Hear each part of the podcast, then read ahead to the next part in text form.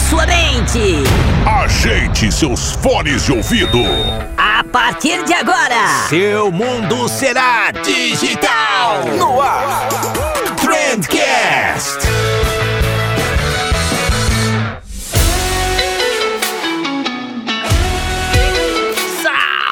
Excelentíssimo ouvinte, seja muito bem-vindo ao melhor podcast sobre comunicação e negócios que você já escutou na sua vida. Eu sou o Vinícius Gambetta, esse daqui é o Trendcast da agência de bolso e hoje a gente vai falar sobre as profissões do futuro, cara. E a gente trouxe um pessoal que, nossa, mano do céu, pensa num gabarito aqui. a gente trouxe a Jéssica, é, ou melhor, né, a mestre Jéssica, que é cientista de dados no PicPay. A gente trouxe para esse bate-papo aqui também o Que ele é game designer de nada mais nada menos que o FIFA, né? Sabe o jogo FIFA da EA Sports? É só o jogo mais vendido do mundo? Então, a Giliard tá com a gente no programa de hoje e o Rafael, que cuida da parte de UX design da Oasis, né? Que é uma empresa que trabalha aí com desenvolvimento de apps para algumas das maiores marcas do Brasil. Cara, tá, tá uma conversa sensacional, muito leve, eu tenho certeza absoluta que vocês vão curtir, sério mesmo. E se não curtirem, pode vir reclamar no saque. E, e, sério, se alguém não curtir esse bate-papo, eu faço questão de devolver os centavos que você gastou aí no teu plano de internet. Sério, de tanto que eu tenho certeza aí que, que tá massa esse episódio de hoje. Inclusive, né, não por coincidência, essas três feras aí são mentores dos cursos da Mentorama, que é a nossa parceira de hoje. A Mentorama é uma escola que te prepara para as profissões do futuro, né? Então todos os mentores são assim, são nesse nível e todos os temas dos cursos deles são voltados para profissões que estão bombando ou que vão bombar no futuro muito próximo. É, então, cara, vale, vale muito a pena conhecer eles. E eles estão com uma promoção aí agora que eu acho que vocês deveriam aproveitar, porque eles liberaram três módulos gratuitos de três cursos deles por três dias para todo mundo que quiser ver como é um negócio. Então você pode ir lá, testa. Se você gostar da didática, se você gostar da plataforma, do, do conteúdo que eles estão entregando, aí você continua. Então não tem absolutamente nada a perder. Vale muito a pena. Eu tô fazendo meu curso cursozinho lá de, de ciência de dados e recomendo 100%. E como você vai escutar aqui no episódio de hoje, né, a chance de você sair empregado depois de ter um curso da Mentorama no currículo é muito grande. Já pensou? Você para aqui para escutar o episódio de hoje e daqui a um tempo você tá trabalhando na EA Sports de Vancouver, né? Você tá trabalhando no PicPay junto com a Jéssica? Pode acontecer. Pode acontecer. Escuta o episódio até o final que a gente te, te deu o caminho ali para chegar lá. E, e aí, gente, o céu é o limite. então vai lá, com confere no link que tá aqui na descrição do episódio. Tem link lá no nosso perfil do Instagram também. E a única coisa que você vai precisar fazer depois disso tudo, né? Depois de escutar o episódio, depois de ir lá na Mentorama e fazer o curso deles, é vir aqui me agradecer. Porque essa dica é boa demais, fechou? E além desse parceiraço excepcional de hoje, é óbvio que esse programa aqui também conta com o apoio fixo da Reportei, que é a nossa ferramenta oficial para emissão de relatórios, criação de dashboards, facilitação da vida como um todo, né? A Reportei facilita demais a vida do social media. É uma belezurinha de sistema, vocês já sabem disso. E além da Reportei, além da Mentorama, a gente também tem o apoio da MLabs, que é uma ferramenta para gestão facilitada das suas redes sociais, dos seus clientes. Dá pra gente dar post no Facebook, Twitter, Instagram, Google Meu Negócio, Pinterest, YouTube, LinkedIn. Até cansei. muita coisa, muita coisa mesmo. Tem link para todos os nossos parceiros na descrição desse episódio. E é isso aí, né? Acho que eu dei todos os recados. E agora sim, sem mais enrolação, vamos descobrir quais são as profissões do futuro.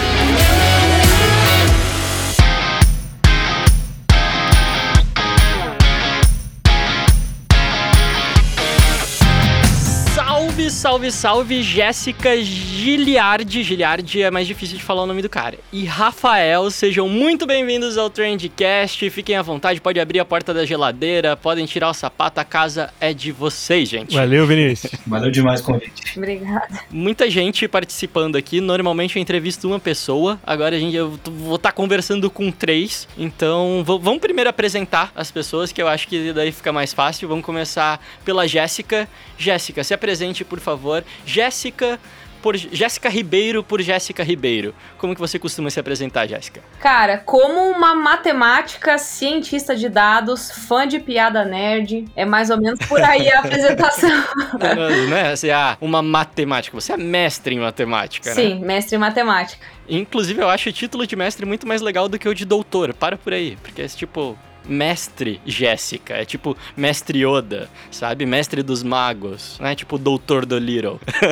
mestre é muito mais legal. Exatamente. Aí, inclusive, quando você tem esse título, você começa a pedir pra família te chamar por mestre, né? Mestre Jéssica, por favor.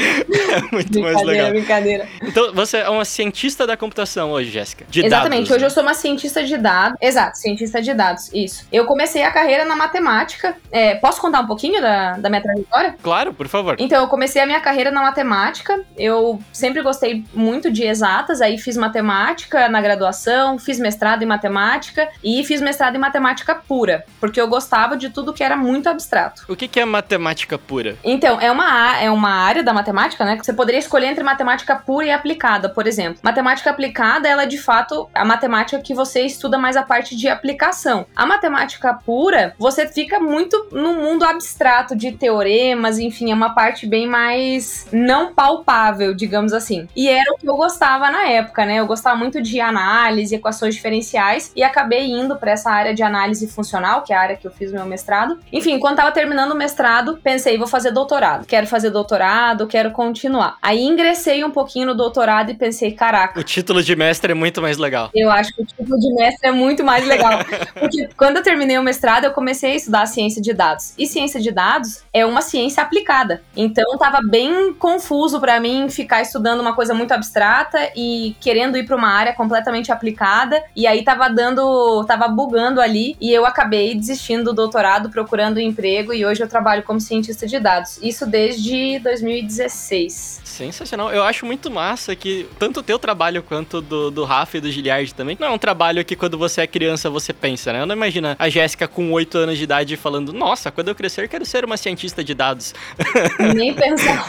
o que, que você queria ser quando era pequena aí? Olha, meu pai dizia que eu ia ser advogada porque sempre fui muito teimosa e defendia tudo e falava muito. Então meu pai falava, vai ser advogada. E aí depois, quando eu fiz matemática, ele falou: Filha, é, você não foi advogada, mas você foi pra uma carreira certa. Porque pra estudar esse negócio, você tem que ser no mínimo teimoso. Porque olha, ficar tanto tempo estudando, batendo na mesma tecla, enfim. Mas eu queria ser advogada quando era pequena. E acabei sendo matemática, né? Nada a ver com nada. Matemática no PicPay. Você tá no PicPay hoje. Hoje eu tô no PicPay. Eu trabalhei de início, quando eu comecei a minha carreira, eu comecei numa consultoria, é, uma grande consultoria que era muito conhecida por BI tradicional. Então, toda uma parte de analytics, né? Auxiliava as empresas aí com uma parte de análise e insights. E aí eu comecei a área de ciência de dados lá. Depois passei pelo Itaú, fiquei um tempo no Itaú e hoje tô no PicPay. Vamos, vamos seguir aqui a, a- as pessoinhas. Eu tô com o Giliard aqui embaixo da Jéssica no software de gravação. Giliard. Quem, quem é Giliard? Se você estivesse na frente da Marília Gabriela agora, como que você se definiria, cara? Olha, pergunta pra muita gente aí de- que tem um pouquinho mais de idade quem é Giliard, eles vão falar que era um cantor brega dos anos 80, que foi de onde minha mãe tirou esse nome. Se pergunta muita, pra muita gente aqui quem é Marília Gabriela, também não vai entender qual que foi a referência que eu usei. Mas eu hoje trabalho como Senior Game Designer dos jogos da série FIFA, de simulação de futebol, na Electronic Arts. É, é só o jogo mais vendido do mundo. assim. É, exato. Eu- a maioria das pessoas deve pelo menos ter ouvido falar. Mas sim, é, já desde 2008 estou aqui em Vancouver, no Canadá, trabalhando no time da Electronic Arts, que desenvolve esse jogo. Mas antes disso, tive 10 anos de experiência na indústria brasileira de games, antes de sair do Brasil. E fui empreendedor, tive meu pequeno estúdio com amigos na cidade de Niterói, no Rio de Janeiro, de onde eu sou, que era Paralelo Computação. Nós fomos aí um dos pioneiros na indústria de games do Brasil, desenvolvimento de tecnologia para games. E trabalhei depois, durante um tempo, também em Florianópolis, em um dos maiores estúdios de jogos que o Brasil teve na época. Até que em 2008 surgiu essa oportunidade. Na verdade, eu senti que tinha atingido um teto no Brasil de até onde eu podia chegar dentro da minha carreira. E acabei sendo convidado pela Electronic Arts para mudar tudo, mudar de vida, mudar de país, vir aqui para Vancouver trabalhar numa série de, de jogos que eu sempre amei, que é também uma outra paixão minha, que é o futebol. Então, o casamento do futebol com os videogames fez todo sentido para mim. E já são aí 12, indo para 13 anos nessa nessa jornada trabalhando no FIFA. Caraca, cara. Então quer dizer que todo, toda a grana que eu gasto em FIFA Points vai pro teu salário.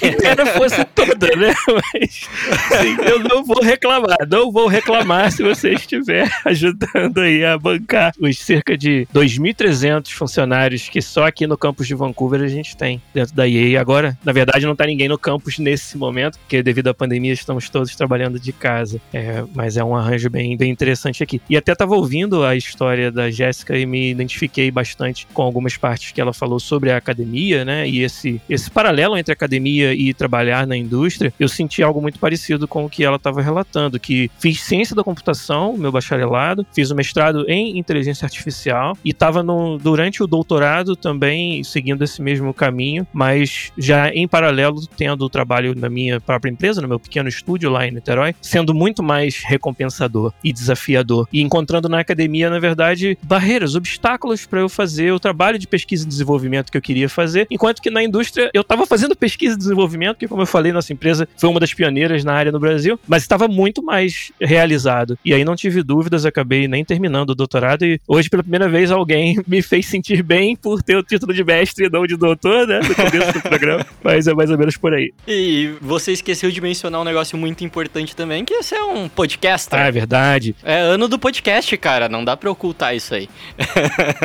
Já há mais de, de sete anos que eu tenho um projeto que é o PodQuest, que é a minha maneira de me manter conectado com a comunidade de desenvolvimento de games do Brasil, já que estou todos, todos esses anos fora, e também de trazer um conteúdo que eu acho que é único nessa área, que é essa visão em português de desenvolvedores brasileiros que estão dentro dos maiores estúdios de games do mundo. E esse é o tipo de material que a gente traz toda semana lá no podcast.com.br ou podcastbr em todas as redes sociais. A gente está no Twitch, onde a gente faz lives das nossas gravações todas as quintas-feiras, e eu tenho sempre convidados de várias empresas, né, de diferentes partes aí da indústria de games, de jogos que a galera curte bastante. Sempre que eu acho um brasileiro que tá, sabe, usando seu talento para fazer uma diferença nessa área, eu trago no programa pra gente conversar. E é um projeto pessoal do qual eu tenho realmente muito orgulho e muito prazer em fazer. Olha só, sensacional. Eu te mandei aqui por e-mail agora, Giliard, o boleto do Jabá. Aí só vê a data de vencimento ali depois. tá tranquilo. Cara, e por último, mas não menos importante, Rafael Felício, nosso amigo gaúcho. Fala, Rafa. Muito bem. Pô, me deixou por último, eu me lasquei aqui, né? Você meteu dois mestres na minha frente aqui, né, cara? E um aqui beirou doutora, né, cara? Eu fiquei é, doutor estranho agora aqui pra mim. Então, cara, assim, fiquei, fiquei, fiquei numa situação complicada aqui, né? Mas enfim, eu sou só o Rafa, não sou o mestre, né? Também não sou, cara. Tamo junto. Tamo junto, cara. Vamos se abraçar aqui, não pode, né? Mas enfim. Você é mestre de churrasco, pelo menos, ou Rafael? Ó, oh, eu sou mestre em comer churrasco. É uma nova categoria ah, que eu ah, inventei, né? Mas hoje eu atuo como head de design na Oasis, que é uma empresa de transformação digital aqui de BH, né, onde eu moro hoje. Já faz uns 11 anos que eu mudei para Belo Horizonte. E eu sou formado em design estratégico na Unicinos, lá no Sul. Né? Então, eu sempre falo para todo mundo que eu fui bolsista na universidade, né? E aí eu tenho o maior orgulho disso, da faculdade ter me dado essa oportunidade e eu ter caminhado aí uma trajetória meio louca entre design e empreendedorismo, né? Então, até o final de 2019, eu tive uma série de, de aventuras, por assim dizer, né? Então, eu tive, no início do boom das startups aqui no Brasil, eu tive uma, né? E chamava Tiso na época, então a gente viveu todo aquele glamour que não enche o bolso, né? Mas a, família acha que esse é o novo Mark Zuckerberg. É, a gente passou por todos os processos bonitos, assim, que realmente levam a gente pro jornal, pra revista, Fantástico, né? Que isso aconteceu. Mas eu nunca tive o background familiar para poder me bancar durante esse processo, né? Então, sempre tive que me virar realmente para poder é, fazer dar certo. E, enfim, foi nos tropeços até que eu caí no mundo da publicidade também, onde eu jamais me imaginei trabalhando. E lá eu fiquei três anos como sócio de uma agência que comprou esse meu estúdio de web. E no final de 2009, a Oasis, que é uma empresa que eu já acompanhava há muito tempo aqui em Belo Horizonte, que, eram de duas, é, que é de duas pessoas que eu admiro muito, né? É, eles me fizeram uma proposta para assumir como braço de design lá dentro da empresa, né? Porque a empresa estava crescendo, hoje nós já somos mais de 230 pessoas, né? Uma projeção de dobrar esse ano. E tem sido uma aventura fantástica desde então, assim. Então, trouxe um pouco dessa bagagem de empreendedorismo para dentro da empresa, né, para poder ensinar também. A gente tem um programa de ensino para o mercado nacional muito legal, de formar novos talentos, né, que é uma, uma das coisas que eu gosto muito de liderar lá dentro também. E basicamente é isso, cara. Acho que vai um pouquinho do, do que eu já passei aí também. E um negócio que, que me surpreendeu aqui conversando com vocês é que, na verdade, a gente chamou vocês por conta disso, né? É que o trabalho de vocês três é um trabalho que tá, tipo, crescendo muito, né? Em questão de, de demanda. Então, o Rafa com, com a parte de design de, de UX, o Gillard com a parte de, de game, é, game design, a Jéssica com a parte de ciência de dados. E eu queria saber de vocês se vocês viram isso, se vocês viram que era um mercado que ia crescer nos próximos anos, como tá crescendo agora, e aí vocês falaram, eu vou me especializar nisso, ou não? Foi um negócio meio que começou com sorte e tal, e quando vocês viram, vocês já estavam é, dentro de um mercado que valorizava a profissão de vocês de alguma maneira. Posso começar, galera? Assim. Vai lá, velho. já puxei aqui, já puxei aqui, né? Mas aqui, cara, eu, eu, sempre falo que eu fui meio pelos tropeços mesmo, assim, eu nunca tive uma trajetória muito guiada, né? É, na minha família não tinha ninguém que fazia design, ninguém que era pro lado artístico, né? Todo mundo queria que eu fizesse concurso público, que naquela época era o que tinha de super sólido na minha carreira, né? E aí eu tropecei e caí no design, cara. Na hora de escolher para que curso que eu ia fazer com a bolsa, eu fiquei entre arquitetura e design e caí no design. Foi literalmente assim. E aí, uma das coisas que me atraiu foi o fato de poder trabalhar com digital. Então, comecei a pesquisar um pouco de front, descobri como é que fazia a programação, né? Bem mesmo que fosse básica, HTML, CSS. E eu fui apaixonado. E naquela época nem tinha muita gente para pesquisar, não tinha muita coisa para olhar, né? Não tinha onde você pesquisar coisas, né? Então, eu fui meio que desbravando o mato, conhecendo as pessoas que estavam se aventurando. Eu fui descobrindo o amor, né? E o amor foi virando uma tendência por sorte também, assim, no meu caso, sabe? E eu acho que a coisa foi despertando, casando com o empreendedorismo. Então eu ia vendendo projetos, porque as pessoas precisavam de design, tanto para web quanto para interface de aplicativos, por exemplo, na época que estava bombando, né? E tinha pouca gente fazendo, pelo menos em BH. Então eu fui treinando, praticando, fazendo com o dinheiro dos outros, levantando dinheiro, né? E isso foi bem legal, assim. Eu acho que essa aventura toda, cara, eu acho que até trouxe um dos ápices, assim, que eu acho da, da minha vida que eu, que eu brinco para todo mundo, assim. Você se conhece o TED, TEDx? Uhum. Eles me convidaram lá no Sul, né? Eu dei uma palestra no TEDx falando exatamente sobre essa trajetória, assim, de como eu quis sair, né, da, enfim, da minha jornada aí na adolescência, onde a realidade era muito diferente da de hoje, né? Bem, bem distinta, assim, financeiramente, e cheguei nessa oportunidade de poder ajudar outras pessoas a chegarem nesse caminho através do design, né? Que era uma, até então, profissão que ninguém olhava muito.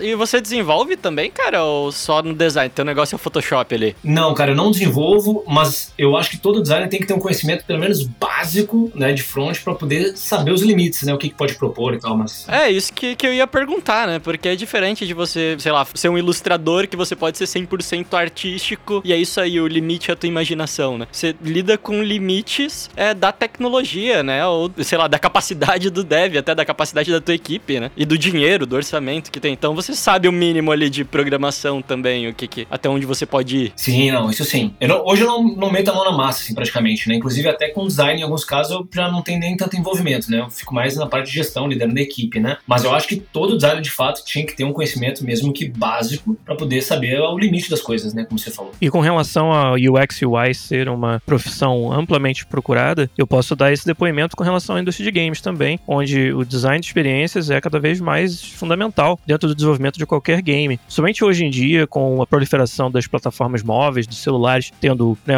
sendo uma das plataformas que mais cresce na nossa indústria, e os jogos de celular, tipicamente, você tem um tempo muito curto para conseguir pescar o seu usuário, né, para cativar o seu usuário, o design da experiência se torna fundamental. Então você precisa ter ali uma experiência mesmo né, audiovisual e, e de interação muito acertadinha para que em 30 segundos o usuário que baixou aquele joguinho de graça é, fique cativado e, e, decida gastar mais tempo e posteriormente dinheiro do que simplesmente, ah, esse jogo nesse, nesse tempo não, não me mostrou o que veio ou tem algum obstáculo na interface que me atrapalhou de chegar até ele, então eu vou desinstalar e instalar o próximo, porque a, a disponibilidade de jogos e a quantidade deles é tamanha que você tem muito pouco tempo para capturar o seu usuário. Então, UX se tornou uma das, das profissões mais procuradas até dentro da indústria de games mesmo. Cara, eu lembro que quando eu tinha um PlayStation 2, eu acho, não lembro exatamente qual que era o videogame, qual que era o jogo, eu acho que era Tekken, sei lá, alguma coisa assim. E eu lembro que tinha um negócio que me deixava muito puto porque tinham dois botões, é, tinha duas palavras que era OK e cancel. Uma palavra era vermelha e outra palavra era amarela. E daí eu apertava no botão, elas trocavam de cor, mas eu não fazia ideia qual que tava selecionada. E daí várias vezes eu cancelava assim, sem querer, porque putz, cara. É um exemplo de erro básico de UX. Imagina se eu perco meus FIFA Points com isso, cara. Nossa. Hoje o prejuízo ia ser maior. Agora você tem o contato pra te salvar se isso acontecer, entendeu? Ah, verdade, verdade. Vendi o Cristiano Ronaldo por engano aqui, deixa, deixa eu ligar pro Giliard. Ó, perdi o Cristiano Ronaldo, cara, que estranho.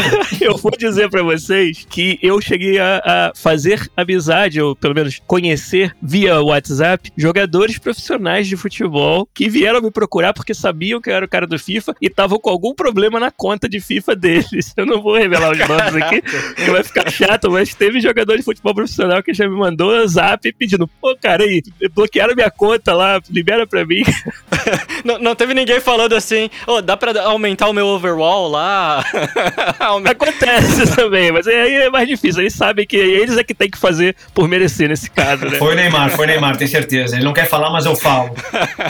Do Neymar eu até tenho uma camisa autografada, que a gente trabalhou com ele no modo história do FIFA. É, eu escrevi as linhas de diálogo que o Neymar falava em uma cena, em algumas cenas do jogo. Foi no FIFA 18 isso, o Neymar participou como personagem da história, do modo história, né? O personagem principal ia na, na mansão do Neymar, jogava uma bolinha, batia uma bolinha com ele em torno da piscina e tinha uma cena, tinha um diálogo. Aí o pessoal que escrevia, né, a narrativa aqui na, no FIFA, pediu pra eu, ah, dá uma olhada aqui e escre- reescreve essas falas pra parecer mais o quê? Um jovem brasileiro, um, né, um superstar do futebol. Como é que ele falaria essas falas aqui? Então eu reescrevi em inglês, traduzi pro português também, e o Neymar acabou gravando as falas que eu, que eu traduzi, que eu escrevi. Que sensacional. Depois, sei lá, mais de me- dois meses depois, o chefe nosso chega lá, me chama na sala dele, tava com um pacote embaixo do braço. Falou: Isso aqui é pra você. Eu fui ver, era a camisa autografada do Neymar com agradecimento que eu botei numa, numa moldura e tá aqui na minha Olha parede. só, rapaz.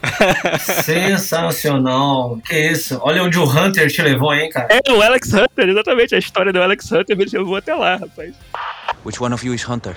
E cara, a Jéssica tá quietinha. E Jéssica, eu quero saber se você acaba mexendo com o UX também, porque o PicPay é um aplicativo com uma interface, inclusive, excelente. Eu queria saber se isso resbala de alguma maneira no teu trabalho, na análise de dados e tal. Você mede esse tipo de informação também, de, do, do uso do usuário no dia a dia ali, ou o teu negócio é mais mercado, um negócio mais amplo? Não, Med, sim. A gente trabalha bastante com os times de produto. Então, no PicPay a gente tem várias equipes de ciência de dados que trabalham com áreas específicas. Hoje eu não estou trabalhando com, com times de produto, mas enfim, é, eu trabalho com operações, a gente trabalha com toda uma parte de customer service. Então, é, qual é a melhor disposição para a gente colocar as dúvidas do usuário no momento que ele entrar na central de ajuda? Qual é a melhor maneira de a gente atender o usuário, de dispor um conteúdo para ele? Então, a gente acaba ajudando muito numa parte de discovery, junto com os times de UX. Ajuda muito depois também em toda essa parte de insights, análise de dados. Então, tem bastante integração, sim, o nosso trabalho. E o teu trabalho, você é uma cientista de dados, né? Eu queria entender se essa parte da ciência, ela funciona como o restante da ciência, assim, né? Você tem um, um método científico de observação, experimentação, formulação de hipóteses e tal. Funciona da mesma forma quando você tá lidando com dados? E como é que é isso no dia a dia, assim? Sim e não. Deixa eu tentar me explicar. É,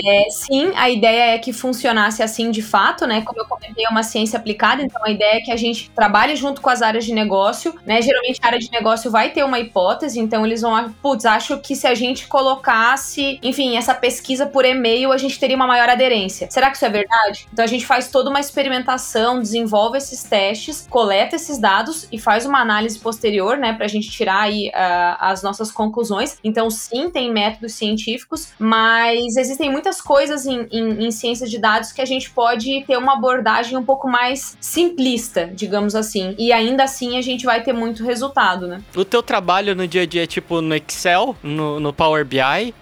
você veste jaleco? Como é que funciona?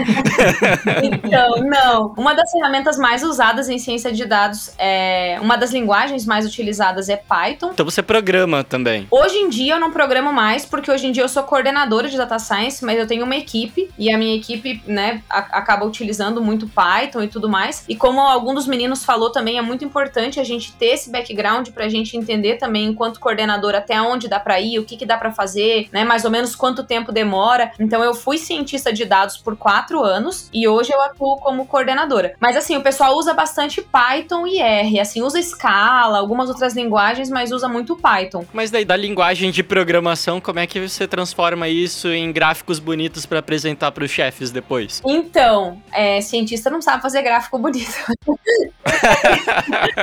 você mandou um e-mail pro Rafael Exato, daí. Rafa, me exato. ajuda aqui. O cientista geralmente ele faz o gráfico, ele fala pro PM, ó, tá aqui a, a, a base de dados que eu usei, usa, faz alguma coisa aí, faz isso ficar bonito. Boa sorte.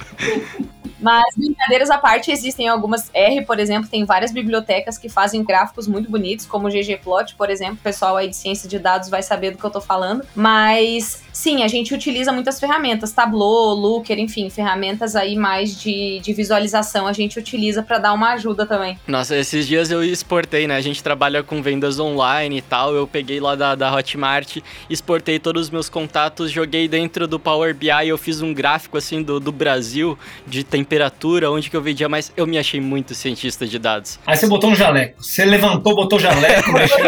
e é isso. Tipo isso. Eu- sério, eu tirei uma foto e mandei no grupo da família. Falei, olha só, família, o que, que eu faço aqui? olha só meu trabalho. eu me senti 300% mais inteligente. Mas eu diria que a parte de cientista de dados, ela tá muito mais atrelada até a uma questão de curiosidade, experimentação, uma parte de criatividade, porque o problema ele vem pra você completamente quadrado, né? A área de negócio fala, então, cara, tô precisando entender por que, que os meus clientes estão saindo do aplicativo. E aí você fala, beleza, por onde que eu começo? E aí você começa, enfim, a, a trabalhar muito em parceria com as áreas de negócio, por isso que eu falo que é aplicado, né? Porque você tem uma pergunta de negócio, começa a trabalhar em parceria com a até você começar a escopar um pouco melhor o projeto, definir melhor para onde que a gente pode começar a olhar, formula hipóteses, constrói modelos, faz experimentos, e aí é aquela coisa, tem uma gama de modelos, uma gama de técnicas, o que que você escolhe, como que você combina essas técnicas para chegar num melhor resultado, né? Como que vai ser a usabilidade do teu modelo, porque também não é só construir um modelo preditivo, como que isso se encaixa no produto. Então tem toda uma parte aí que é muita criatividade mesmo e, e curiosidade, assim. Ó, inclusive, falando em curiosidade, tenho mais uma curiosidade. O, o PicPay é um dos patrocinadores do Big Brother, né? É, essa decisão, ela passa por alguma pesquisa tua em algum momento? Você fala, olha só, se a gente fizer isso daqui, vai bombar, pelo que eu vi aqui nos meus números, nos, nos meus Python da vida, vai dar certo. Ou não?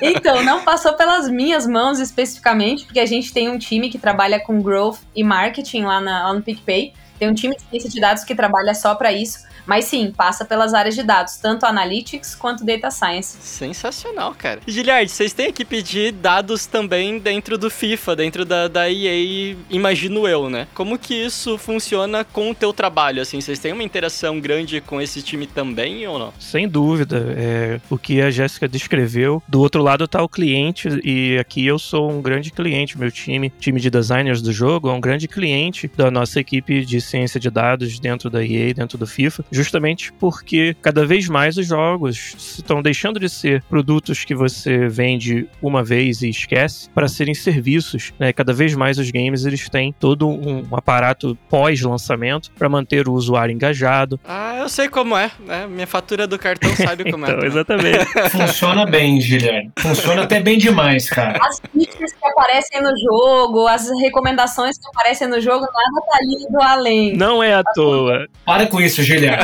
Não é à.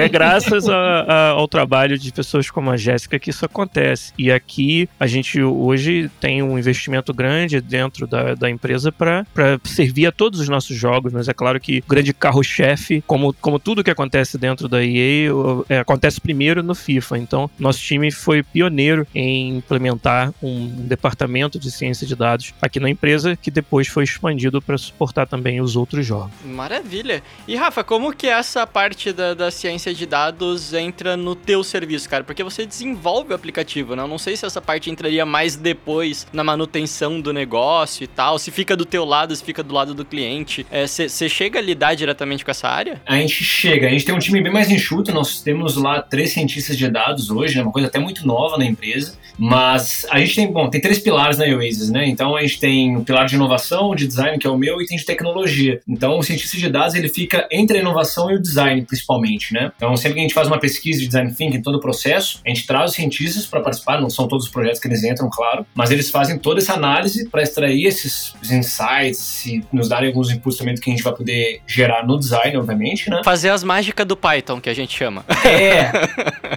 Essas coisas complexas que a Jéssica faz, a gente não entende de onde sai, né? E como começa. Eles inventam tudo, cara. Eles inventam tudo. Eles É, querem. cara, eu tenho certeza. É uns números aleatórios, cara, no fim das contas. Tô brincando, né? Não, óbvio que não.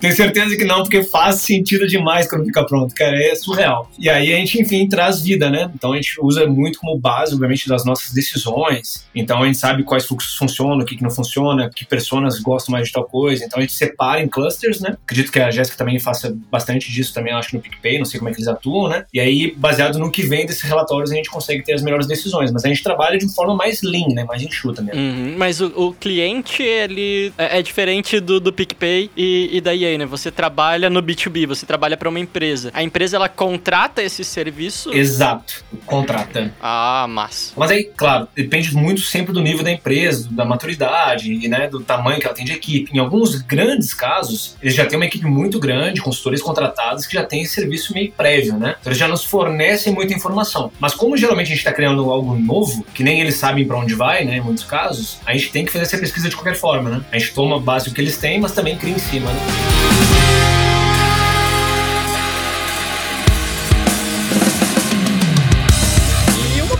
queria fazer agora pra vocês três, mas principalmente pro Giliard, que mora em Vancouver, né? Cara, com, com a situação do Brasil atualmente, com o preço do dólar, né? Dá, dá aquela coçadinha de, tipo, querer ganhar em dólar também e tal. E a profissão de vocês é um negócio que super funciona pra vocês estarem trabalhando em qualquer lugar do mundo, ganhando na moeda que vocês bem entenderem, né? O quanto que isso é uma possibilidade, assim, na carreira de vocês? Vocês, vocês têm vontade de, de fazer mais isso? Ou pro Giliard, né? Como que você chegou até aí, cara? Você tinha essa vontade de trabalhar no, no exterior? Você pensa em voltar pro Brasil? Como é que é isso aí, velho? É, eu acredito até que o design dos games, principalmente de projetos de maior porte, ele é um processo de criação colaborativa. Então, eu, eu valorizo bastante, para ser bem sincero, a gente poder estar num ambiente físico é, presencial. E agora, com essa situação de trabalhar de casa que a pandemia trouxe, a gente passou a, a ver com muito mais clareza algumas vantagens que você tem de poder estar trabalhando de casa, mas algumas coisas que a gente sente saudade também, sente falta. E no, no meu caso, como eu falei, o trabalho de fazer o design de um game do tamanho do FIFA é um trabalho que envolve muitas cabeças pensantes, tem que ter muita sinergia nas ideias e no plano de execução delas entre vários departamentos diferentes, né? E, e isso realmente se beneficia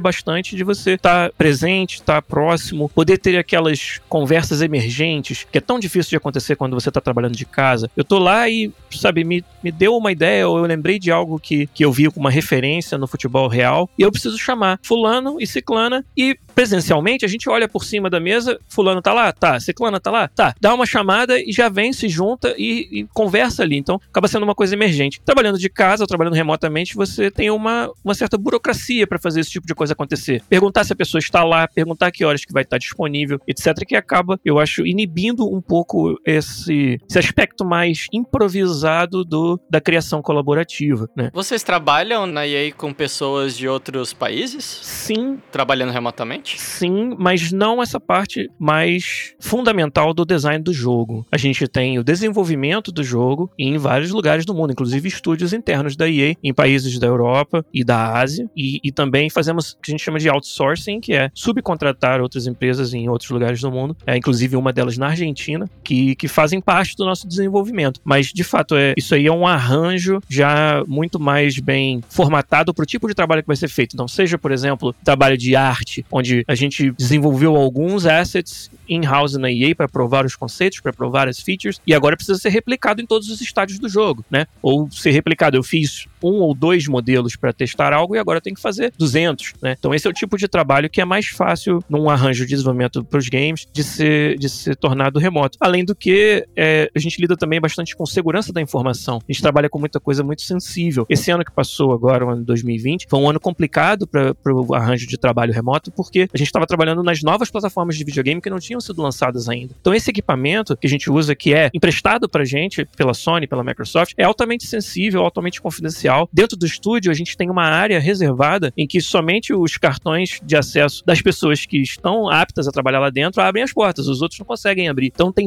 uma série de eh, medidas de segurança que num, num ambiente remoto, eh, você vai fazer isso na casa de cada um, torna-se um problema muito mais complicado de resolver, que a gente até teve que achar soluções criativas agora durante a pandemia para resolver. Desculpa te interromper, cara, mas o que você citou agora, inclusive, foi um problema que aquela CD Project Red teve fazendo Cyberpunk, né? Além dos outros vários, né? Mas, enfim, foi uma das coisas que eles citaram, né? Exato. Que é mais uma um prova de que projetos desse porte em indústrias com alto, uma alta necessidade de criação colaborativa, ainda eu acho que se beneficiam muito do, do trabalho presencial. Mas quando soube sair do Brasil, de fato, durante os 10 anos que eu trabalhei na indústria de games no Brasil, comecei muito cedo, comecei com 16 para 17 anos, eu, eu tive a oportunidade de empreender durante 7 anos e também de trabalhar num dos maiores estúdios do Brasil, na época que era em Florianópolis, e depois disso eu realmente senti que atingi um teto. Talvez era também um, um resultado da própria indústria de games ser algo que estava ainda é, em fase de, de autoconhecimento e crescimento no Brasil, ainda não era muito bem entendido. Inclusive com, com a minha empresa, com o meu estúdio no Rio, nós escrevemos escrevemos planos de negócios e rodamos o Brasil em, venture forums procurando investimento para crescer, para não precisar que o nosso talento tivesse que sair do Brasil para poder continuar crescendo. E encontramos quase que assim uma falta de conhecimento da parte dos investidores do, do potencial que a indústria de games tinha e que aqui fora já era amplamente reconhecido, né? Então para mim foi muito mais essa questão de que a indústria no Brasil naquela época, em 2008, quando eu saí do país, não não ter lugar para alguém que queria crescer para além do que eu já tinha feito. E esse lugar eu só encontrei na indústria internacional. Eu acho que diferente do mercado do Rafa e da Jéssica, o teu mercado é muito mais limitado aqui no território nacional, né, cara? O Rafa e a Jéssica ainda tem muita coisa para fazer aqui, né? Muitas empresas que precisariam deles. Eu me identifico até com o Giliard nesse sentido, porque quando eu terminei o mestrado, que eu ingressei no doutorado, eu tive um professor que ele era de Toronto. É, é, é Toronto que ah, eles é, falam. Sorry. sorry, é, enfim, ele tava aqui, ele tava em Santa Catarina na época, né? Ele tava em Florianópolis como professor visitante e ele tava dando uma disciplina lá de, enfim, de statistical learning, que é muito essa parte de, de machine learning, né? Um pouco mais teórico e tal. E aí ele comentava muito do mercado aquecido lá fora e que a galera já tava usando muito na indústria da machine learning e data science, essa parte de modelos preditivos. E eu comecei a ficar muito empolgada. Na época eu falei, caraca, eu acho que eu vou conseguir usar matemática, porque falava-se, né, de interseção de matemática com estatística, com computação. E tudo isso fazia de você um, um cientista de dados. E aí eu fiquei muito feliz. Na época eu falei, cara, eu vou conseguir usar matemática no mercado, né? Porque até então minha única expectativa era trabalhar, talvez, na perfuração de poços de petróleo, na Petrobras, enfim, era assim uma coisa muito limitada mesmo. E aí, é, quando eu descobri data Science, eu fiquei muito feliz. Eu comecei a procurar em Florianópolis, em muitas empresas, e eu não achei. Tinha uma empresa em Florianópolis em 2016 que tinha uma equipe, acho que de dois ou três cientistas. E eu falei, putz, tá bom, é uma profissão muito legal, os cursos são muito legais, mas não achei aqui. Mas aí foi muito legal porque eu consegui trabalhar nessa consultoria, a primeira consultoria que eu trabalhei, eu fazia full home office, então ficava em casa aí o tempo todo e vinha para São Paulo. Hoje em dia eu moro em São Paulo, né? Mas eu vinha para São Paulo, sei lá, uma vez por semana, uma vez a cada 15 dias, porque aqui em São Paulo já estava bem mais desenvolvido. Então, no início, eu inclusive cogitei ir para fora, conversei muito com esse meu professor se fazia sentido, mas eu era muito inexperiente também. Então ele falou: "Jéssica, São Paulo já vai ter muita coisa, vai dando uma pesquisada, começa no mercado aqui, ganha um pouco mais de, de bagagem e depois acho que seria interessante você ir para fora mesmo, enfim, vivenciar novos desafios". E eu me identifiquei nesse, assim, porque no início foi difícil, bem difícil, assim, acho que data science no Brasil Brasil ficou um pouco mais desenvolvido por volta de 2018, talvez. Em 2016 era bem novo ainda. E aí agora quando a gente compara com o mercado lá de fora, você acha que o Brasil tá muito atrás ainda ou não tá? A gente tá correndo para alcançar isso? Cara, a gente saiu atrás, né? A gente saiu um pouco atrás, então é natural que a gente esteja correndo aí é, atrás do prejuízo, mas é, eu vi no Brasil uma evolução muito grande nos últimos dois anos. A gente uh, muito espelhado lá fora, né? Essa cultura data-driven, de as empresas então tomarem decisões não só baseadas em feeling de negócio, mas agora começar a olhar para os dados, começar a decidir que produto a gente vai fazer, que recomendação que a gente vai fazer baseado em dados. Então a gente começou a evoluir bastante nesse sentido. Hoje é muito difícil a empresa no Brasil, empresa assim de porte médio, grande, que não tenha uma equipe de ciência de dados, né? E, de modo geral tá espalhada em todos os cantos das empresas, né? Em todas as áreas, mas mas eu sinto que a gente ainda tá um pouquinho atrás, talvez, até na questão de, de processos, sabe? Data Science não é uma profissão, né, que tem muito tempo, então até as empresas entenderem o que é um cientista, o que faz um cientista, como tratar um cientista, como motivar um cientista, é, eu acho que é um pouco nesse sentido, assim, que a gente tá atrás, né? E aí o que aconteceu também foi que a gente acabou consumindo muito conteúdo de fora, né? Graças à internet, enfim, a gente, é, quem consegue aí, pelo menos o inglês, né, conseguir se comunicar, ouvir, é, conversar em inglês, você consegue fazer muito curso online hoje em dia, enfim, você consegue ter um, um conhecimento muito similar ao que se tem lá fora, né? Dado que muita coisa foi feita lá primeiro, mas é possível a gente estar tá se especializando aí e consumindo o mesmo conteúdo. Mas de fato eu acho que a gente ainda tá, tá um pouco atrás, sim. Eu preciso, Vinícius, acrescentar ao que eu estava falando sobre o game design, da mesma forma que a Jéssica acabou de dizer, que talvez a, se em 2008, quando eu saí do Brasil, a situação era uma, eu acho que esse panorama já mudou bastante desde então no Brasil e a gente hoje tem, né, até para os nossos ouvintes que estão pensando em game design como uma carreira que eles gostariam de, de, de seguir, afinal é uma das profissões aí muito desejadas que a gente está falando sobre elas hoje. É, na indústria nacional, hoje você tem um, um volume muito maior de empresas, um número muito maior de games sendo desenvolvidos, muitos empreendedores que estão criando oportunidades para inserir no mercado de trabalho essas pessoas. Então, hoje, né, enquanto talvez há 10 anos atrás fosse difícil você sequer conseguir pensar num jogo feito no Brasil, hoje você já tem vários exemplos, vários nomes e vários estúdios. Você tem o estúdio da Aquiles, por exemplo, que é um estúdio com um grande renome já no cenário dos games, fazendo muitos projetos interessantes, como o Horizon Chase, como Looney Tunes, World of Mayhem. Você tem o pessoal da Behold em Brasília também, com grande já renome e respaldo na indústria, e vários outros que estão surgindo, que eu acho que é um momento de, de muito aquecimento da indústria nacional e oferecendo aí uma plataforma para, igual a Jéssica falou, a pessoa adquirir aquela bagagem, né, ganhar aquela experiência. Como eu falei, eu trabalhei 10 anos no Brasil para sequer começar a pensar em, em, em, sair e ter essa oportunidade. Então foi, isso foi construído na indústria nacional, mesmo ela sendo pequena como ela era antes. Então acho que agora, mais ainda, você tem oportunidades bem interessantes para quem está pensando em seguir nessa área no Brasil.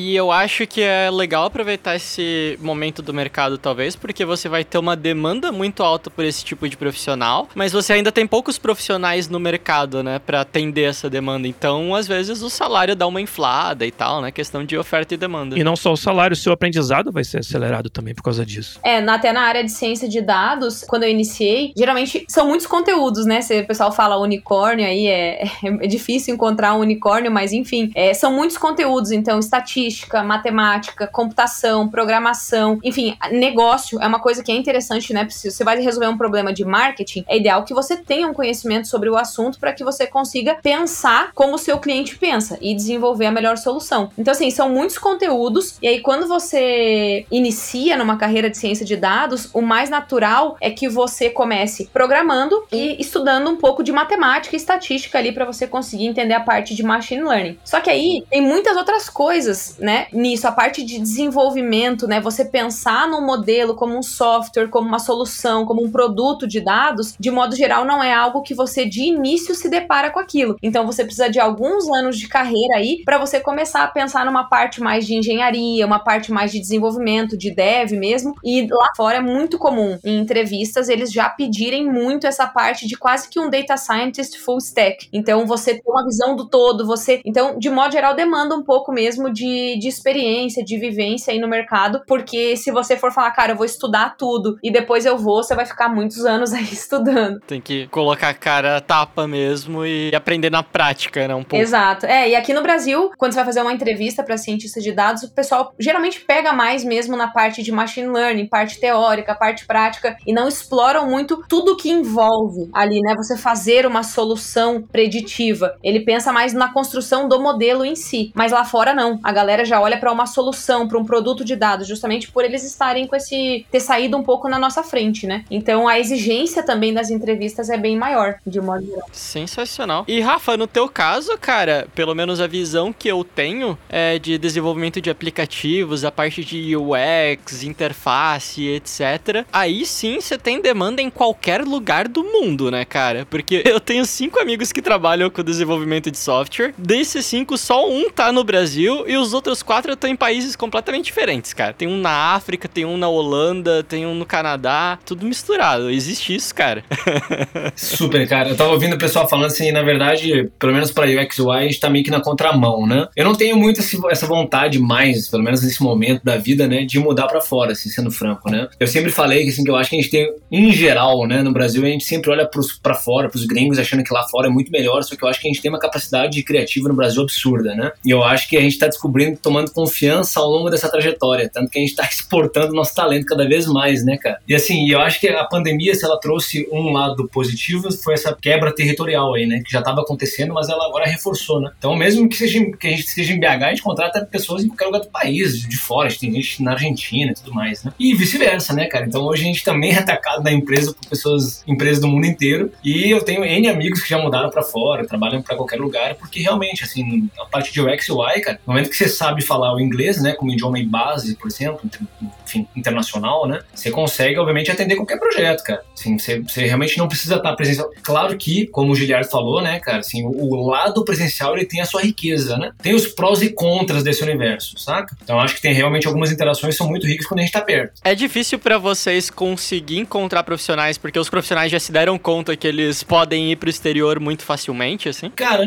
assim, a gente ainda não sentiu esse impacto exato de achar difícil encontrar profissionais. Mas obviamente agora o pote da briga ele tá muito maior, né? Assim como, obviamente, expandiu, né? O pessoal agora, por exemplo, empresas de São Paulo podem contratar em qualquer outro país. A gente sabe que São Paulo, por exemplo, os salários são maiores. Então, a batalha já começa no, no próprio país. Mas, claro que quem fala inglês e que já tem alguns freelancers fora, a predisposição, inclusive, do próprio dólar, né? Por estar tá valendo quase uma barra de ouro, é, ele realmente é mais atraente para qualquer pessoa, né? Mas não adianta, cara. Sem falar o idioma, eu acho que é, é, é bem difícil ainda, né? Mas quem se dá bem em todos esses casos aí é o profissional, né? Que vai ter um leilão ali por ele. é, e é por isso que os salários eles estão cada vez dando saltos maiores. É muito louco assim o movimento acontecendo, né? Eu não sei se acontece com a Jéssica, com, com o Giller, se vocês também veem esse movimento, mas assim, cara, hoje a gente vê uns saltos muito rápidos, assim, da galera que começou a jornada agora, assim. Então o cara tem dois anos de carreira e ele já quer virar sênior, cara. Ele já vai saltando de empresa para empresa de três, seis meses, já pula dois mil aqui, três mil ali reais.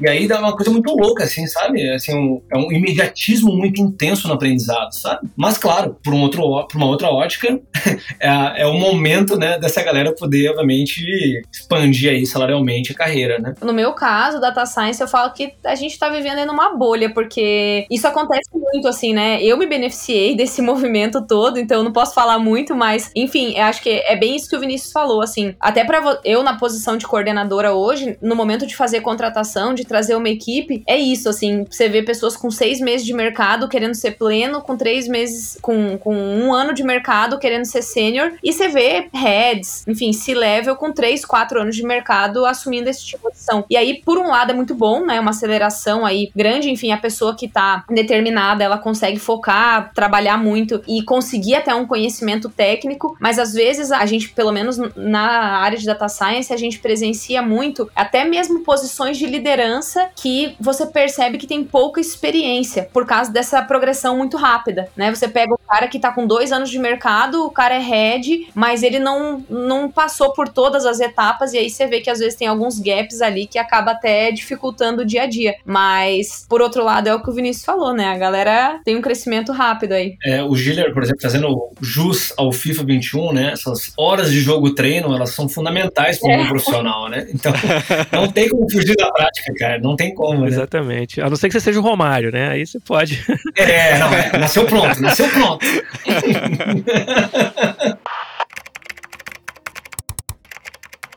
Mas eu acho que isso que nós estamos falando é uma consequência de que todas as nossas áreas, em algum momento aí do passado recente, elas passaram a se tornar uma, uma parte muito importante da operação de vários negócios, né? Então, quando você fala de ciência de dados, por exemplo, acaba acontecendo uma corrida contra o tempo do, das empresas e dos negócios que não estão operando com uma base sólida de, de ciência de dados para correr atrás desse prejuízo, para preencher essa lacuna. E com isso, você acaba tendo essa, é, essa supervalorização do, dos profissionais, o que a gente estava falando. Tem tem seu lado bom, tem o, torna essa profissão algo que é muito procurado, justamente o que nós estamos falando aqui, e dá para esses profissionais uma, uma, uma opção bem atrativa para exercer o seu trabalho, mas em compensação a gente precisa é, trabalhar muito esse lado da, da experiência e con, né, consolidar esses times, o que eu acho que naturalmente acaba acontecendo, só que leva tempo. Mas a gente está vivendo, se, se, é uma bolha ou qual o nome que a gente queira dar, a gente está vivendo o boom de algumas profissões, como é o caso do, do UX design, com certeza, como é o caso da ciência de dados, com certeza, e como é o caso do, do game design também, quando você fala dentro da indústria de games, onde hoje você tem um, um panorama em que a maioria dos, dos jogos e dos estúdios eles desenvolvem engines e ferramentas para que os designers tenham o poder de implementar comportamento e as features do jogo sem que necessariamente precise de um programador para fazer aquilo acontecer. Né? O modelo de desenvolvimento de jogos de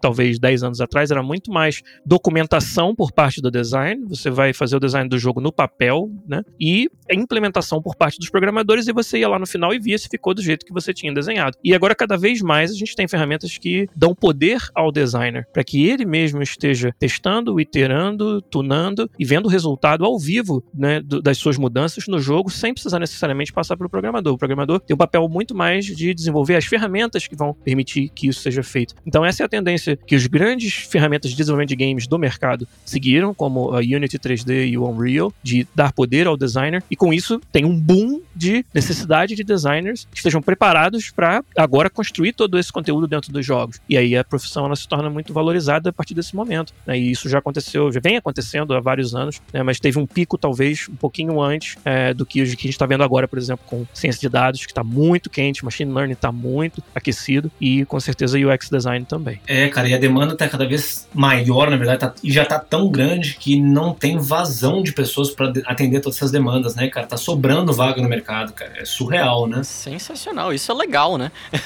é, não, é, é ótimo por um lado, ruim por outro, né, cara? É verdade. Eu, eu tô do lado dos profissionais aqui, cara. Meu, meu papel. e não, mas olha só, surgem iniciativas como da própria Mentorama, assim, de ajudar, por exemplo, o mercado a se formar nessa direção, né, cara? Eu acho isso incrível. Assim. Cara, excelente gancho, porque é disso que eu vou falar agora.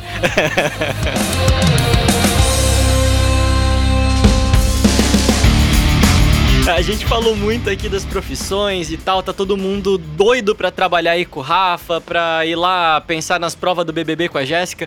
Tem nada a ver.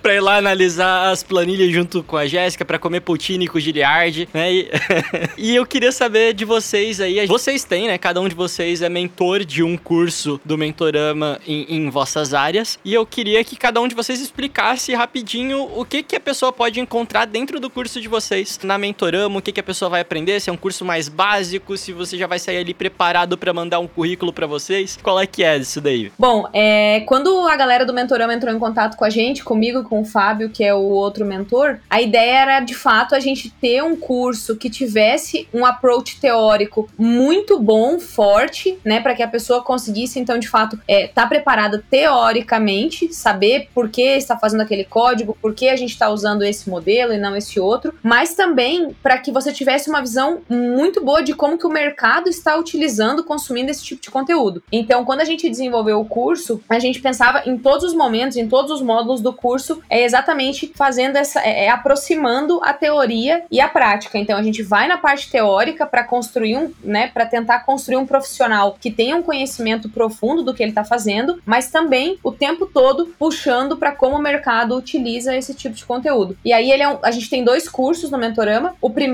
que, que é o que eu sou mentora, é o Beginner. Então é um curso um pouco mais básico, mas ele não é muito básico, não. Mas ele é um curso é, que abrange ali até a parte de Machine Learning, toda uma parte de análise exploratória, estatística e a parte de Machine Learning. E depois tem o curso Pro, que aí de fato entra numa parte um pouco mais IA, que é um pouco mais a parte de modelos para texto, né? NLP, que a gente chama, modelos para imagem, que modelos de visão computacional. Então entra um pouquinho na, numa parte um pouco mais avançada. Então, fazendo os dois, o beginner e o pro, sim, você pode me mandar um currículo.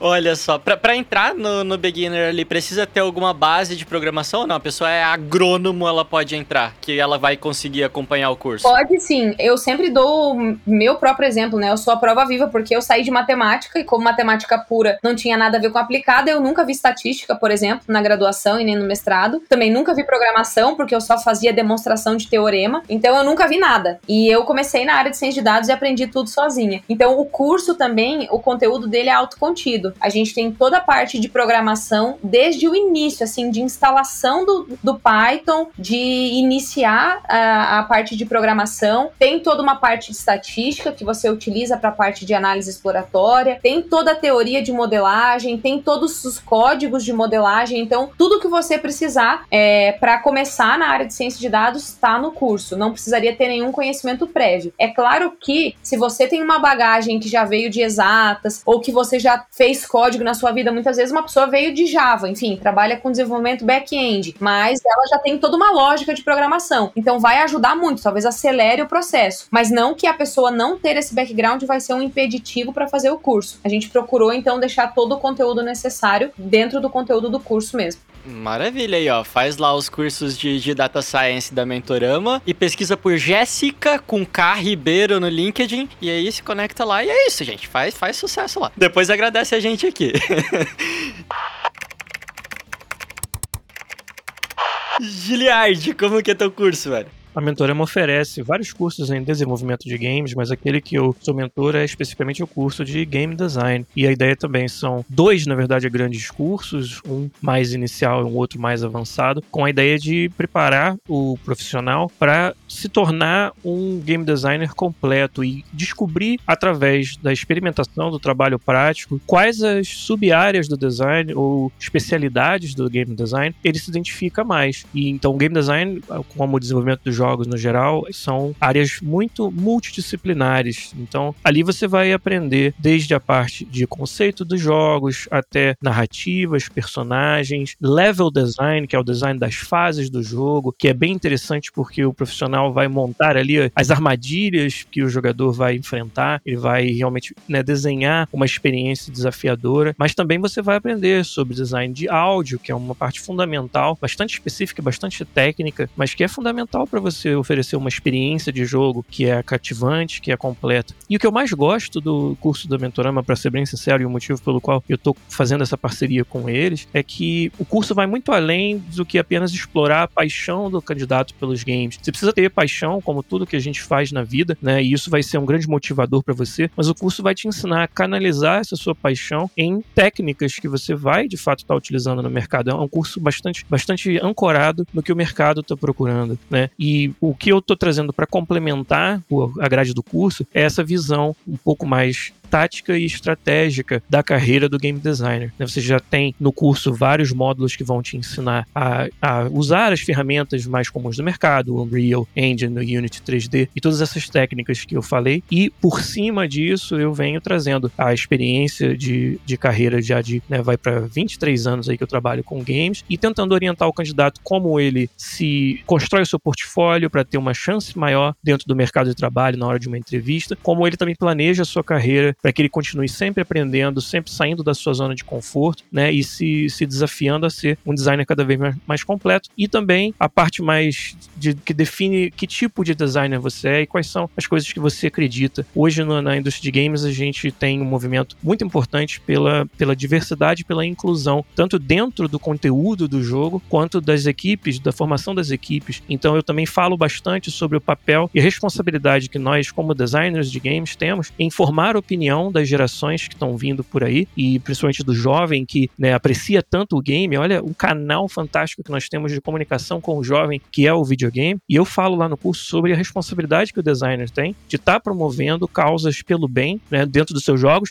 enquanto preservando o jogo como uma peça de entretenimento. O jogo tem que ser divertido primeiro, mas tem sim um, um, um espaço bem grande para você promover muita, muitas causas é, interessantes e, e promover representatividade comunidade. E não é só porque é a coisa certa a se fazer, é também porque os nossos jogadores, o mercado de games, exige isso do game cada vez mais. É cada vez mais algo que as pessoas procuram dentro dos jogos. E então eu venho justamente para complementar esse conteúdo e dar essa visão mais até pensando no futuro, na carreira daquele game designer. Então, eu acho que com todos esses componentes é um curso que, como eu falei, muito muito ancorado no mercado e com uma, uma amplitude aí de, de conhecimento que eu acho que prepararia o, o game designer para estar tá entrando em, cara, em, em, qualquer empresa do mundo aí e quem sabe da própria Electronic Arts. Porra, sensacional, cara. Então, se quem, quem tiver maratonando ali todos os cursos de game design da, da Mentorama, pode conectar contigo no LinkedIn também.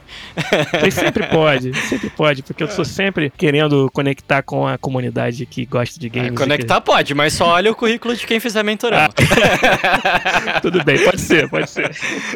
Posso fazer mais um adendo aqui, que eu esqueci de falar uma coisa, que agora eu tava ouvindo a fala do Giliard e achei bastante interessante. Essa foi uma das coisas que eu gostei e resolvi fazer a parceria com o Mentorama. Assim, de início eu tava um pouco envergonhado, falei, putz, nunca, nunca gravei curso, será como que é gravar curso? Enfim, mas aí eu comecei a fazer um, um raciocínio, tipo, quando eu entrei nessa área foi tão difícil para mim, porque, cara, assim, quem me conhece sabe, eu estudei Java, achando que valia alguma coisa para ciência de dados. Eu estudei HTML, CSS, achando que eu ia fazer de dados com isso. Enfim, eu porque eu não tinha ninguém para me dar um, um, norte, né? Então eu pensei, cara, seria muito legal se eu pudesse cortar o caminho dessa galera. Tudo que eu estudei que não serviu para nada, que eu vejo que hoje eu não tô utilizando, não é que você perde tempo, né? Porque tudo transforma você num profissional mais completo, mas tudo que eu estudei que não me ajudou a ingressar no mercado, tudo que eu estudei que, putz, isso aqui fez o diferencial no meu dia a dia, a gente procurou trazer tudo isso dentro do curso. Então acho que muito mais do que uma visão teórica, é uma visão de quem tá no mercado, tá vivendo isso e consegue aí trazer um pouquinho pra galera que tá pretendendo entrar nesse mercado, né? Acho que isso é muito bacana. Essa, essa abordagem é muito legal. Muito bom. O, o problema é que vocês estão me deixando agora numa encruzilhada de qual curso que eu faço.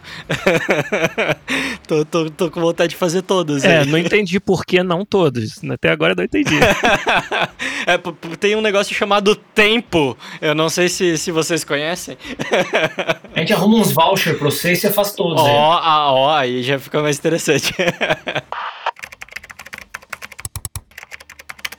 Rafa, faz o jabá do teu curso agora, cara. Maravilha. Cara, vou fazer um ganchinho com o que a Jéssica falou primeiro, assim. Eu acho que foi uma das coisas que me motivou também a fazer a aula, né? É o curso de Web Design Zero ao Pro que eu dou, inclusive foi o pioneiro da Mentorama no Brasil. E eu projetei com o pessoal da Rússia, né? Porque é uma escola, não sei se, não sei se vocês sabem, né? Mas é uma escola da Rússia que veio pro Brasil com outro nome, né? Então, a gente bolou um curso que realmente funcionasse tanto aqui quanto fora, assim. Então, ele tem uma pegada bem internacional, acredito, como o que a gente tá vivendo hoje, né? E eu sempre brinco, assim, que eu acho que a grande vantagem que a gente tem é, nesse momento da carreira, nós três aqui, pelo que eu posso ver, né, obviamente, é que a gente pode dividir esses atalhos que a gente foi descobrindo na jornada, que a gente penou muito para descobrir, né? Eu, pelo menos, bati cabeça pra caceta até entender os caminhos que eram mais rápidos e melhores, né? E eu acho assim, não é, ah, sou foda, estou dando curso, pelo contrário. Eu acho que o que mais, o que a gente tem de mais legal é poder dividir um pouco dessa bagagem, né? E aí, nesse curso que é, eu projetei com a Mentorama, nossa ideia era realmente fazer algo mais abrangente, como o próprio nome já diz, então ele vai do zero ao pro, né? Então, para quem realmente está buscando uma recolocação profissional, quem está buscando um novo caminho, ou quer se inteirar no universo do design, né, que é um caminho mais embrionário, se a gente puder falar assim. Então a gente começa mostrando os princípios de design, né?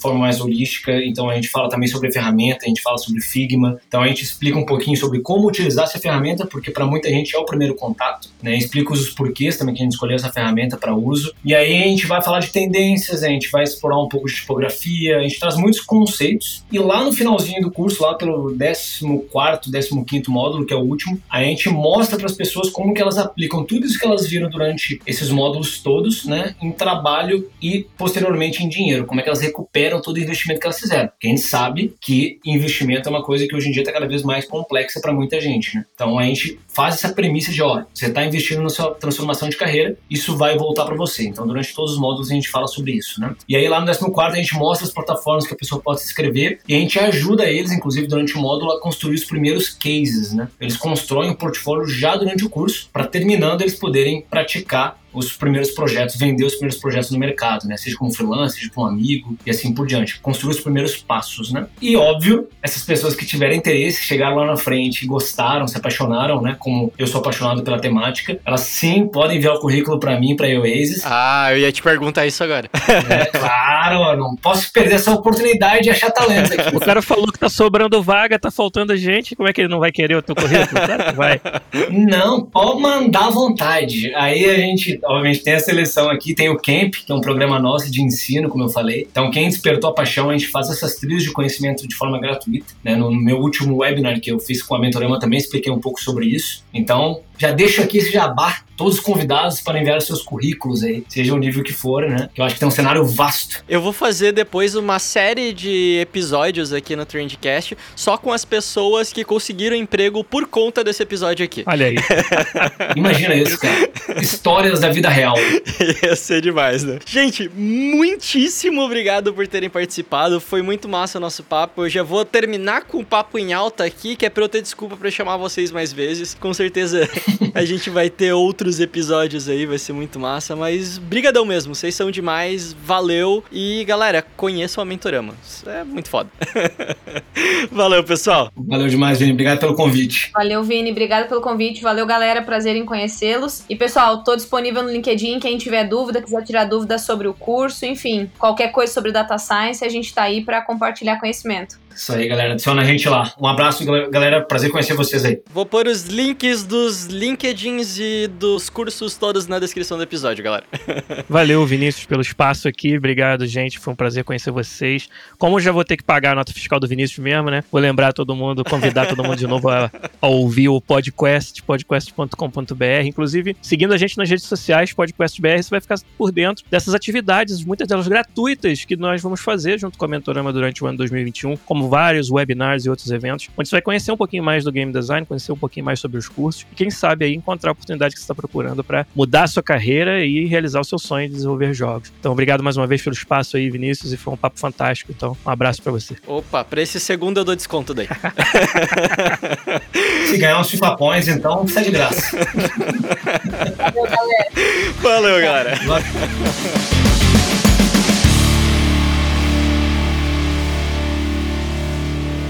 Trendcast, um oferecimento M-Labs. Toda a gestão das suas redes sociais em um só lugar. Trendcast, uma produção da agência de bolso, edição BZT.